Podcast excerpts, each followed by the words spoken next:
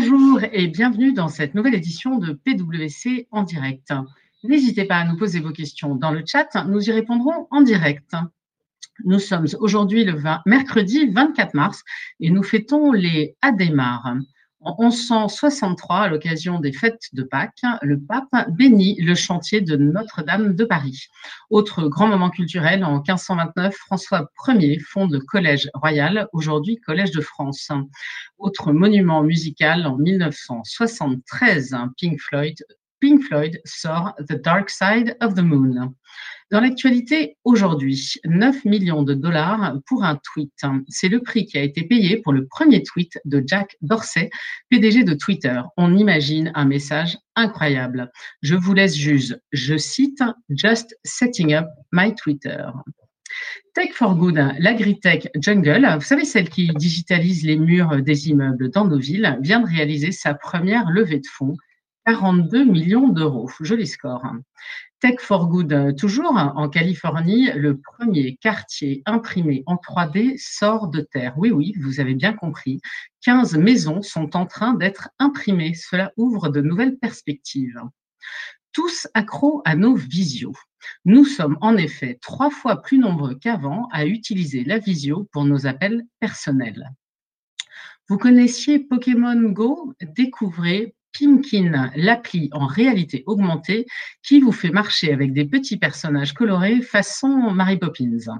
Et enfin, je ne résiste pas à vous partager cette nouvelle. Les mulets font leur retour dans le rang des chasseurs alpins et sont considérés même comme un avantage stratégique. Place à notre sujet du jour. Donc, vous le savez, PwC, euh, pour sa neuvième année, a publié les résultats de son enquête Se réinventer euh, durablement, qui est consacrée aux priorités des directeurs financiers pour cette année 2021. Euh, nous avions parlé RSE et aujourd'hui, nous vous proposons un troisième volet, un troisième épisode qui est consacré à la fintech et aux technologies euh, blockchain. Et vous allez voir, les directions financières euh, sont en train de vraiment se transformer d'un point de vue digital. Cette résilience technologique qu'elles sont en train d'organiser implique aussi un certain nombre de risques et d'opportunités. Pour nous en parler ce matin, j'ai le plaisir d'être très bien entourée et d'accueillir Maximilien Nayaradou, directeur général de France Innovation, Pauline Adam-Calfon, associé responsable blockchain et crypto chez PwC, et enfin Laurent Morel, associé responsable des activités de conseil pour les directions financières. Bonjour à tous les trois. Bonjour. Bonjour. Bonjour Cécile. Alors Laurent, euh, j'aimerais bien que tu nous rappelles un peu c'est quoi les, les, grands enseignements finalement de cette étude qu'on a fait auprès des directions financières? Donc effectivement, merci, merci Cécile de, revenir sur, sur ce grand sujet qui, était, qui est un grand marronnier au sein, au sein de PwC. C'est une étude qu'on mène avec la DFCG depuis la neuvième année sur, euh, euh sur les priorités 2021 euh, des, des directions financières. Si, on, si on zoome sur les priorités, il y en a deux qui arrivent en, tête, que sont le premier sujet qui est le pilotage de la performance. Comme on, on anime ce pilotage de la performance compte tenu de l'année compliquée que l'on a eue. Et, comment on se projette dans le futur. Et, le deuxième sujet, c'est la gestion du cash. Euh, et donc, du coup, comment on arrive à, gérer le cash. Et donc, aujourd'hui, avec la, séquence que l'on fait sur euh, blockchain, résilience technologique, on va voir qu'il y a sans doute des sujets intéressants à, creuser. Et puis, le troisième enseignement sur cette étude, c'est aussi la notion de la gestion des talents, qui effectivement s'est écroulée cette année en 2021, qui arrive en sixième position, mais qui, quand on regarde un peu en perspective, arrive en troisième position à, moyen terme. Et là encore, je résiste pas à l'idée de, croiser euh, ce thème-là avec le thème qu'on aborde plus spécifiquement euh, dans cette session. Merci beaucoup. Alors du coup, euh, Pauline, j'aimerais bien t'entendre sur la blockchain. Finalement, en quoi est-ce que ce sujet de la blockchain peut intéresser nos directions financières? Ça doit absolument intéresser euh, les, directions, euh, les directions financières. Je, peut-être que je pourrais juste illustrer par trois, trois, trois cas d'usage qui me semblent euh, intéressants pour une direction financière. Bon, le premier, c'est ça tourne autour des cryptos et la nécessité d'accepter les cryptos. Alors, on pourrait penser que finalement les cryptos c'est quelque chose qui va toucher l'immense majorité des entreprises dans un futur très lointain. Mais en fait, les cryptos c'est déjà des choses qui sont très présentes dès maintenant. Je voudrais juste illustrer. donc premier point, ça, ça, va juste devenir une nécessité. Je voudrais illustrer par un premier phénomène qui tourne autour des CBDC. Les CBDC c'est les monnaies, les monnaies de banque centrale qui sont digitalisées. Vous savez que la France a déjà mené, enfin est en train en ce moment de mener euh, des expérimentations. La Chine aussi très avancée sur son digital, euh, sur son digital yuan. Et donc, euh, sur, ces, sur ces monnaies de banque centrale, ça va devenir, en particulier pour les, des, nos, nos, clients qui nous regardent et qui ont des activités en Asie notamment en Chine, euh, ça va dans un avenir très très proche devenir juste une nécessité pour certains de devoir accepter euh, que les clients payent dans ces dans ces monnaies.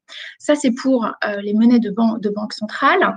le deuxième point que je voudrais mettre en avant et c'est une actualité que je suppose certains d'entre vous ont vu très récemment, c'est aussi l'utilisation des cryptos en tant que stablecoin. Donc les CBDC c'est des monnaies de banque centrale. Des stablecoins, en fait, c'est des, euh, des actifs crypto, mais qui sont stables, sur lesquels il n'y a pas de volatilité.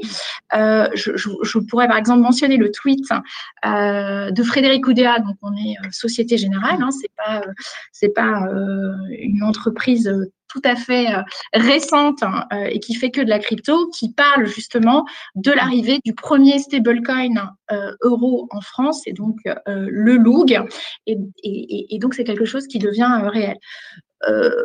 il y a évidemment aussi le fait de, pour certains, d'accepter des, des crypto-monnaies, mais alors là, classiques, Bitcoin, euh, on a quelques heures, on avait Elon Musk qui euh, tweetait que ça y est, c'est fait, on peut euh, maintenant, n'importe qui pourra acheter des Tesla et payer, et payer en Bitcoin. Donc, premier point, c'est cette nécessité qui va devenir de plus en plus prégnante, alors même si c'est pas tout de suite, tout de suite, mais qui arrive d'accepter des cryptoactifs.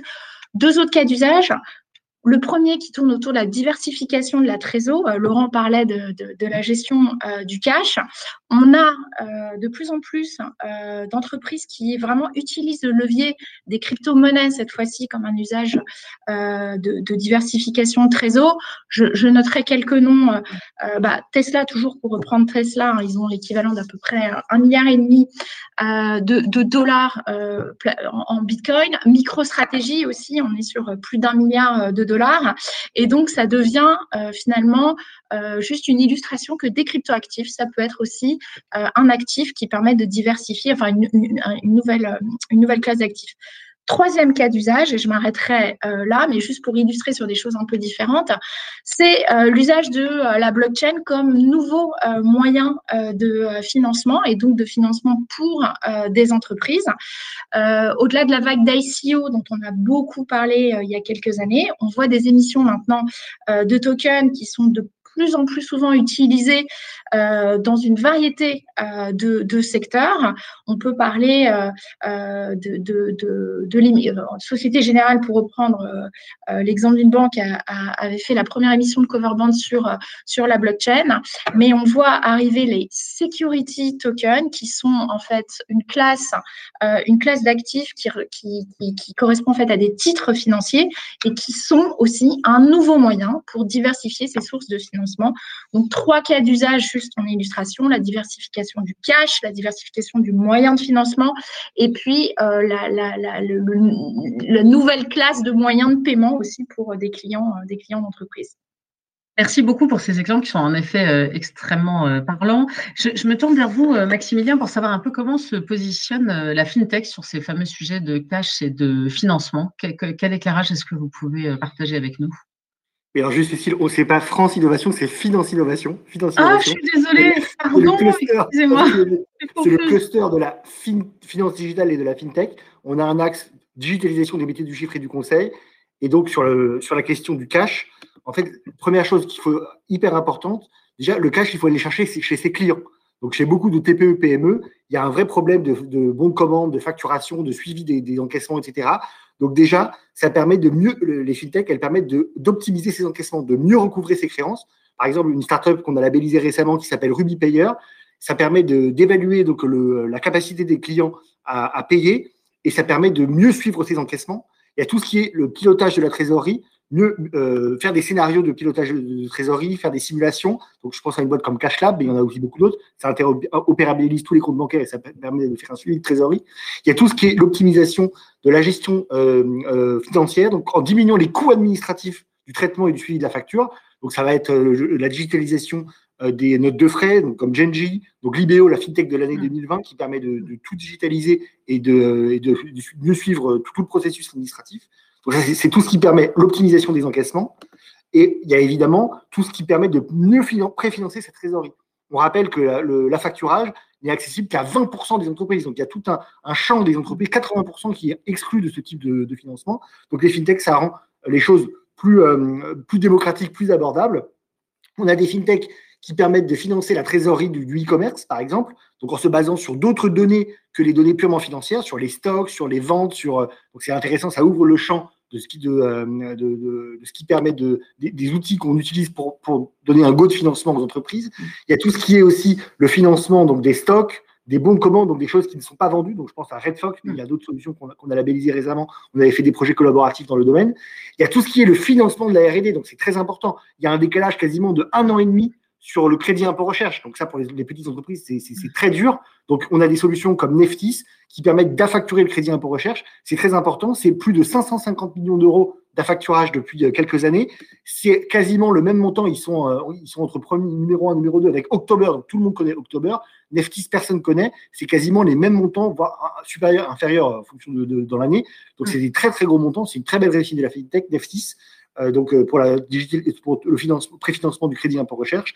Et après, il y a des choses un petit peu plus classiques, donc digitalisation de la fiducie comme euh, Pono. Donc je vous invite, si vous êtes intéressé par le sujet, à aller sur la page du pôle finance innovation, donc dans, dans Offre, on a un onglet financement alternatif où on recense tous les financements alternatifs qu'on a labellisés. Il y en a vraiment beaucoup. là, c'est vraiment un exemple très rapide de ce qu'on.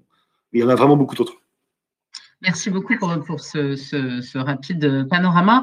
Euh, je me tourne vers toi, Laurent, parce que dans, l'étude, on avait beaucoup parlé de résilience euh, technologique. Qu'est-ce qui qu'est-ce que tu retiens en particulier sur ces sujets de résilience, résilience technologique, pardon?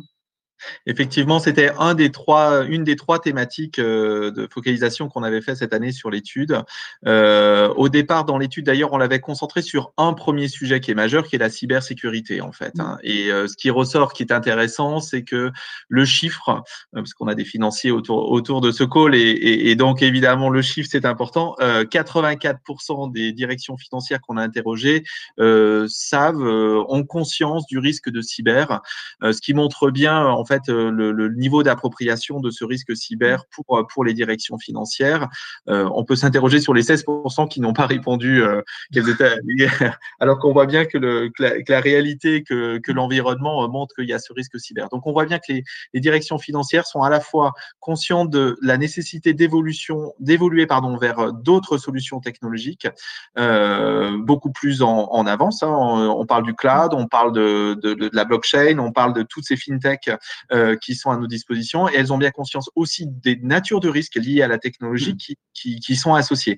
Et donc, c'est assez, assez, intéressant dans, dans l'étude. Vous retrouverez ça évidemment plus, plus, en détail dans notre étude, mais, mais c'est vraiment un sujet qui est, qui est important, cette, cette notion de prise en compte de la cyber, de la sensibilisation des équipes face à ce risque-là, parce qu'elles sont, elles, elles, ont ces points, ces, ces points d'attention, et d'autre part sur la communication qu'elles font euh, à, à, à, leur conseil d'administration sur comment on maîtrise ces risques, comment on maîtrise ces risques cyber. Mais je pense qu'on peut aller beaucoup plus loin finalement dans cette, cette réflexion sur la résilience technologique. Les, directions financières ont un intérêt à aller vraiment plus loin. C'est des, des risques, mais c'est aussi beaucoup d'opportunités euh, sur le cloud, sur la blockchain en fait. merci beaucoup. Alors du coup, évidemment, quand on parle blockchain, euh, Pauline, je, reviens vers toi. Quels sont euh, en fait les risques liés à l'adoption de, de, la blockchain? Mais j'imagine aussi que qui dit risque dit opportunité pour l'éternel optimiste que je suis. Donc, est-ce que tu peux nous éclairer là-dessus? Oui, alors bien sûr, euh, comme nous, toute nouvelle technologie, euh, il y a des risques, euh, des risques associés. Alors déjà, on parle souvent de la blockchain. La réalité, c'est que c'est des blockchains. Il y a, il y a énormément de technologies différentes autour, autour des blockchains, mais on va dire que globalement, toute cette technologie, c'est une technologie qui reste quand même naissante, hein, même si Bitcoin a plus de 10 ans, et donc elle n'est pas, et en tout cas sur l'utilisation, on va dire, de la sphère finance, elle est largement encore non testé. Donc ça, évidemment, c'est un risque inhérent. Ce qui veut dire que dans n'importe quel euh, projet, euh, initiative que euh, vous voulez mettre en place, il est absolument nécessaire bah, de, de, faire le bon choix de la technologie, que ce soit une, une technologie de blockchain publique, euh, privée ou de consortium, et puis euh, d'anticiper de, de, des plans euh, d'interopérabilité ou, de passage d'une blockchain à une autre, puisque c'est tout à fait possible. D'ailleurs, chez, chez PwC, nous, on a investi sur une, une, solution indépendante qui s'appelle Allo for Crypto, qui permet d'interroger en sécurité euh, la blockchain pour recueillir des informations qui sont corroborantes sur les transactions qui sont euh, réalisées. Et ça, ça permet euh, d'avoir une vision tout à fait indépendante sur la propriété effective des cryptoactifs qui sont détenus par, par une société, et notamment grâce à, grâce à une validation de l'outil de la paire de clés publiques privées et la, la, paire de clés publiques originelles, qui est du coup vraiment nécessaire pour mmh. établir la propriété. Et ça, ça c'est absolument clé, euh, notamment quand on cherche à auditer ou faire une, revue, euh, une revue de contrôle. Donc, un premier, on va dire un premier risque qui est lié, euh, on va dire, au fait que c'est une technologie naissante. Le deuxième, le deuxième type de risque qui, est aussi et, technologique, et je rebondis sur ce que disait Laurent, sur le chiffre, et qui est lié évidemment aux aspects cyber, bah, c'est des risques qui sont, qui sont liés à la bonne exécution du smart contract. Donc, le smart contract, c'est un script euh, qui est euh, persistant, qui est auto-exécuté qui va être hébergé sur une, sur une blockchain. Ce smart contract, euh, qui peut servir justement, notamment par exemple à lever des fonds, euh, bah, il faut qu'on s'assure un que euh, bah, le code correspond bien à ce qu'il est, ce que le smart contract est censé faire. Donc il y a des risques de, mauvais codage.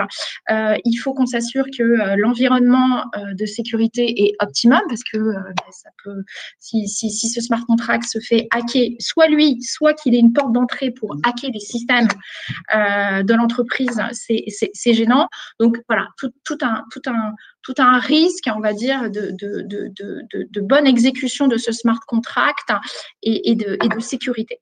Euh, troisième grand euh, risque qu'il faut absolument évoquer, c'est le risque qui est lié aux évolutions réglementaires. La France s'est dotée d'un cadre réglementaire euh, extrêmement, on va dire, euh, avancé autour des blockchains, que ce soit à travers la loi Pacte qui précise tout le cadre d'utilisation des utility tokens, donc des tokens d'usage, que ce soit autour de, du cadre d'utilisation des security tokens, hein, c'est donc un cadre qui correspond au titre au titre financier. Euh, mais ça, c'est la France qui opère dans un cadre plus, plus large et euh, ce cadre est vraiment en, cours de développement euh, au sein de l'Union européenne. L'idée, c'est évidemment de pouvoir harmoniser ce qui a été fait dans les différentes, différentes juridictions. Donc, on a un cadre très, très très, très, je, veux dire clair, tout, tout n'est pas clair, mais en tout cas, existant et qui a vraiment le mérite d'exister sur la France, ça nécessite, quand vous mettez en place euh, des projets blockchain, d'avoir une veille très forte pour pouvoir euh, euh, vous mettre à jour des, évolutions qui se font. Merci beaucoup. Et alors, je, me souviens, Laurent, dans l'étude, on parlait aussi des enjeux RSE, en fait, et de comment est-ce que, est que ça s'intégrait. Est-ce que tu peux nous dire un peu quels étaient les principaux enseignements de l'étude sur ces enjeux-là? Oui, sur les enjeux RSE et compte tenu de, de notre séquence aujourd'hui, euh, il y avait deux points qui nous semblaient, qui nous semblaient intéressants à, à, à, remettre euh, sur le devant de la scène. Le premier, c'est que globalement, 85% des, des entreprises, euh, des grandes entreprises considèrent que les, les enjeux RSE sont complètement intégrés ou sont, sont, sont, majeurs en fait pour leur entreprise et donc pour leur direction financière. Et donc, on voit bien qu'il y a une évolution euh, majeure dans l'intégration par les directions financières de cette notion d'enjeux RSE. Et le, et le point qui ressort, euh, qui, est, qui, qui, est, particulièrement important, c'est toute cette notion de reporting et, d'information euh, qui sont nécessaires pour, euh, pour tenir ces notions d'enjeu d'enjeu euh, d'enjeu RSE. Et donc, du coup, je trouvais que c'était intéressant de le rappeler cet élément-là compte tenu de, de, ouais. de nos autres partenaires d'aujourd'hui. Tout à fait. Et alors du coup, Maximilien, est-ce que la FinTech aussi, elle se positionne sur ces enjeux RSE Ils se sentent concernés? Ah, complètement, complètement. Il y, a, il y, a, toute une part des AMTech, donc des FinTech trade dans l'asset management, qui en fait utilisent des outils big data pour en fait, euh, ce que je dirais, greenifier les portefeuilles, c'est-à-dire pour que les asset managers puissent utiliser des, des techniques, euh, des variables, des nouvelles informations, des nouvelles données pour classifier, euh, pour sélectionner donc des, des, entreprises qui font de la RSE. Et donc, ça va être sur d'autres critères que des critères financiers. Ça va être sur des critères, par exemple, de turnover de, des équipes sur la partie sociale. Il y aura sur la partie gouvernance, est-ce qu'il y a des femmes ou pas dans, le, dans les boards? Sur la mm. partie euh, green aussi. Est-ce que euh, est-ce qu'il y a des émissions de carbone euh, On peut maintenant on peut mesurer établissement par établissement les émissions de carbone par exemple pour les usines. Donc on peut on a on peut avec des, vraiment des critères objectifs constituer des fonds on va dire vraiment green qui sont pas de la du greenwashing. Donc c'est de mm. plus en plus utilisé par les asset managers. Donc on voit vraiment un, mouvement de fond là, depuis en 2019-2020 là-dessus. Donc sur tout ce qui est greenification des portefeuilles grâce au big data. donc ça, ça c'est le côté, j'allais dire presque classique parce que depuis 4-5 ans on le voyait. Et donc là ça se, ça se, ça se massifie. Mais en fait ça existait déjà depuis 4-5 ans. Euh, un truc nouveau qu'on voit apparaître aujourd'hui, c'est tout ce qui est dans au niveau de la supply chain. Donc, mm. euh, en, gros, maintenant, on demande, par exemple, à la grande distribution, on demande aux entreprises, euh, on veut que vos fournisseurs soient euh, ISR, on veut que vos fournisseurs soient RSE, qu'ils n'embauchent pas des, qu'ils emploient pas des petits enfants en Inde ou en Chine, etc. Donc on, va, donc il y a une, tout un champ d'activité de la FinTech, donc je pense à ABCSR et d'autres, où, où, en fait on, euh, classifie vos fournisseurs en fonction est-ce qu'ils sont RSE au niveau gouvernance, au niveau green, au niveau, euh, au niveau social. Et donc maintenant on a des outils qui permettent, je dirais, de dire bah voilà mes fournisseurs se, se, comportent correctement. Et, et l'argumentaire de dire ah oui mais moi c'est pas moi c'est mes fournisseurs c'est quelque chose qui ne passe plus. Donc ça, c'est très important, euh, c'est un, grand changement. Ensuite, il y a évidemment tout ce qui est des nouveaux indicateurs. Donc là, on est avec des directeurs financiers. Donc euh, je pense à, des gens comme Compta Durable qui essayent de trouver des nouveaux indicateurs financiers euh, comptables pour justement valoriser cette, ce côté green, ce côté ISR, ce côté meilleure gouvernance, ce côté plus social. Donc il y a des outils qui apparaissent. Et alors là, je, je, parle de la FinTech de l'année 2021 pour terminer. Donc Greenly, donc Greenly, euh, c'est en fait, euh, ça permet d'interopérabiliser les comptes bancaires pour les particuliers et de voir euh, est-ce que ma consommation est, je dirais, économe en carbone. Et, donc il y a une offre pour les directeurs financiers pour voir si vous, si dans votre entreprise, vous, vous êtes, vous, vous économisez ou pas du carbone. Donc, c'est des, choses qui, c'est marrant parce que ça vient du B2C vers le B2B. Donc, c'est des choses qui se diffusent de plus en plus. Et donc, la RSE, c'est vraiment au cœur de l'innovation financière. Et ça, c'est vraiment lié grâce à la révolution du big data qui permet d'avoir des nouvelles données et donc euh, d'aller vers plus de RSE. Merci beaucoup. Alors, je, me tourne vers toi, Pauline, du coup, parce que blockchain et RSE, est-ce que ça fait du sens? Et alors là, je suis désolée, je vais être obligée de te contraindre un peu en temps, parce que si on va avoir une ou deux, euh, une ou deux minutes pour les questions que je vois nombreuses dans le chat, euh, mais j'aimerais bien quand même t'entendre sur blockchain et RSE. Bah oui, on ne peut pas ne pas parler euh, blockchain et, RSE. Donc, on a eu beaucoup, de, beaucoup de débats et beaucoup de choses qui ont été reprochées à la blockchain, notamment qu'elle était très énergivore, euh, alors sur ce point, et on pourrait en parler euh, des heures, donc euh, je, je, disais en intro, hein, il y a différentes technologies blockchain. il y a des blockchains en fait qui reposent sur des, des, des process de consensus qui sont absolument pas, qui n'ont rien à voir avec, euh, avec le minage. Et vraiment très rapidement là-dessus, euh, PwC, on, a d'ailleurs euh, modélisé des, on, a développé un modèle de, modélisation de la consommation énergétique des blockchains et je peux vous dire qu'il y a beaucoup de choses qui sont erronées et dites sur la, partie énergivore des blockchains. Donc, tout, tout dépend de, de, de, quoi on parle. La deuxième chose aussi, je rebondis sur ce que Max disait euh, à l'instant. Euh, la blockchain, il y a énormément de projets, l'écosystème est, extrêmement booming sur blockchain et RSE. La blockchain, ça permet de la transparence, de la, de la traçabilité. Et euh, elle apporte en fait cette partie euh, transparence et traçabilité sur tout ce qui correspond à la finance verte.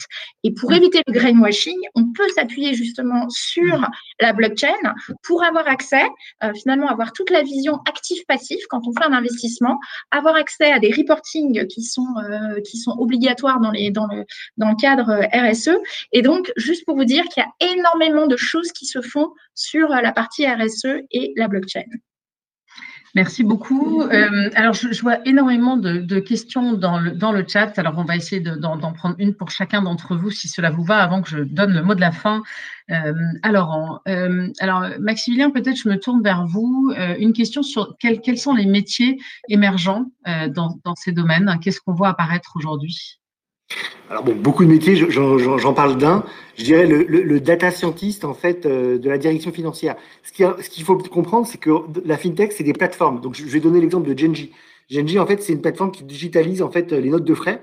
Donc en fait, ils ont donc ils ont des data scientists qui permettent de vous positionner par rapport euh, donc à votre secteur. Est-ce que, dans vos, est-ce que vos, euh, vos, salariés font plus de frais que les autres du secteur? Est-ce qu'ils vont dans tel restaurant? Donc on peut savoir euh, au niveau de la France dans quel restaurant les gens vont? Est-ce qu'ils vont n'importe quoi Est-ce qu'ils vont au McDo? Est-ce qu'ils vont au Buffalo Grill? C'est vraiment, je trouve intéressant. Ça donne une nouvelle vision je dirais, de, de, et, de, de, une nouvelle vision des choses, et ça, ça permet de se benchmarker. Et donc, il y a de plus en plus de création. Donc là, je, là, je parle d'une fintech, mais dans les grandes, grosses mmh. entreprises, ça peut donner lieu à la création de data scientists les directions financières ne sont pas habituées à avoir des statisticiens, des économètres dans leurs équipes.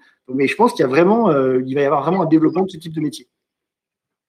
Alors après, je, vois aussi euh, plein de questions sur la blockchain, des exemples concrets. Je pense que ça, tu en as donné, donné pas mal, euh, Pauline, mais peut-être une question sur comment concilier le positionnement green de son entreprise et l'impact écologique des cryptos. Euh, et donc, notre auditeur nous dit, je pense à Tesla, qui vend des voitures euh, écologiques, mais qui détient 1,5 milliard de Bitcoin. Cela ne semble pas tout à fait euh, cohérent. Ne risque-t-on pas un retour de bâton de l'opinion publique? Donc c'est ce que je, commençais à évoquer et comme, je le disais à l'instant, hein, les, consommations énergétiques de blockchain varient. Euh, il faut aussi, dans les modélisations, prendre en compte les typologies euh, de, sources d'énergie, parce qu'il y a des énergies aussi, euh, des, consommations qui peuvent être des consommations euh, vertes. Et tous ces sujets sont beaucoup plus complexes qu'ils n'y paraissent. Et donc, je pense que on va, d'ailleurs publier pas mal de choses là dans les, dans les, dans les semaines qui viennent pour, objectiver toute cette partie, toute cette partie consommation. Et d'ailleurs, je, vois très, très rapidement, parce que je, regarde les chats, il y a des choses qui tournent autour de l'ensemble des crypto-monnaies, mmh, euh, effectivement, il y en a énormément, il y en a pléthore. Et évidemment dans toutes ces euh, crypto-monnaies, il y en a beaucoup aussi qui vont disparaître. Ce que je trouvais juste intéressant, c'est cette partie euh, utilisation de la blockchain aussi sur la sécurisation du workflow d'approbation complexe dans les directions euh, financière. C'est tout à fait vrai. Et euh, je, voulais juste donner un exemple. Euh, PwC, on est, vous savez qu'on est, on est présent dans le dans le monde entier. On utilise la, blockchain. On est, on utilise la blockchain aussi pour tout ce qui est paiement entre entre nos bureaux.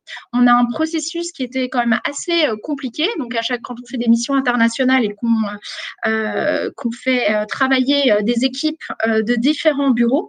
En fait, on a automatisé euh, donc euh, avec des smart contracts, euh, le paiement entre, entre les bureaux. Et donc, c'est un exemple où on est vraiment sur une automatisation de process via, via la blockchain.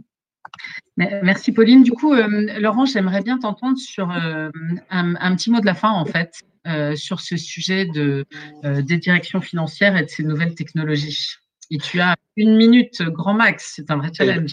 Eh ben, c'est un vrai challenge. Je vais, je vais, le relever. En fait, euh, pour ceux qui nous suivent depuis le début, vous avez tous vu que à la première PwC en direct, on a noté qu'il y avait une forte évolution du métier de la direction financière et, et Maximilien a rappelé euh, l'importance de la data et, euh, et qu'effectivement, ça va transformer complètement nos directions financières et ça avance de plus en plus vite. Et la blockchain, la fintech fait évoluer les métiers à l'intérieur. Ça, c'est le premier point. Le deuxième point, on avait vu que lors du dernier PwC en direct, le CFO devait devenir un sustainable euh, euh, parce que effectivement cette dimension RSE est majeure. Et, du coup on voit bien avec cet échange qu'on a eu aujourd'hui que cette résilience technologique elle est assez fondamentale. C'est des risques mais c'est aussi plein d'opportunités pour le pour le CFO donc il faut qu'il apprenne à changer pour devenir un sustainable CFO 4.0 donc ça sera mon mot de la fin Merci beaucoup, joli challenge challenge relevé. Euh, quant à ma part, il me reste quelques secondes pour conclure. Euh, vous dire que l'enquête de satisfaction doit apparaître sur votre écran, à droite de votre écran. Euh, prenez les quelques minutes pour remplir. C'est toujours extrêmement précieux pour nous de vous lire. Je vous assure que ça égaye nos fins de journée. Donc, un grand merci à vous d'être toujours des auditeurs fidèles à PwC en direct. Un grand merci à nos trois speakers du jour qui ont partagé sur ce sujet passionnant.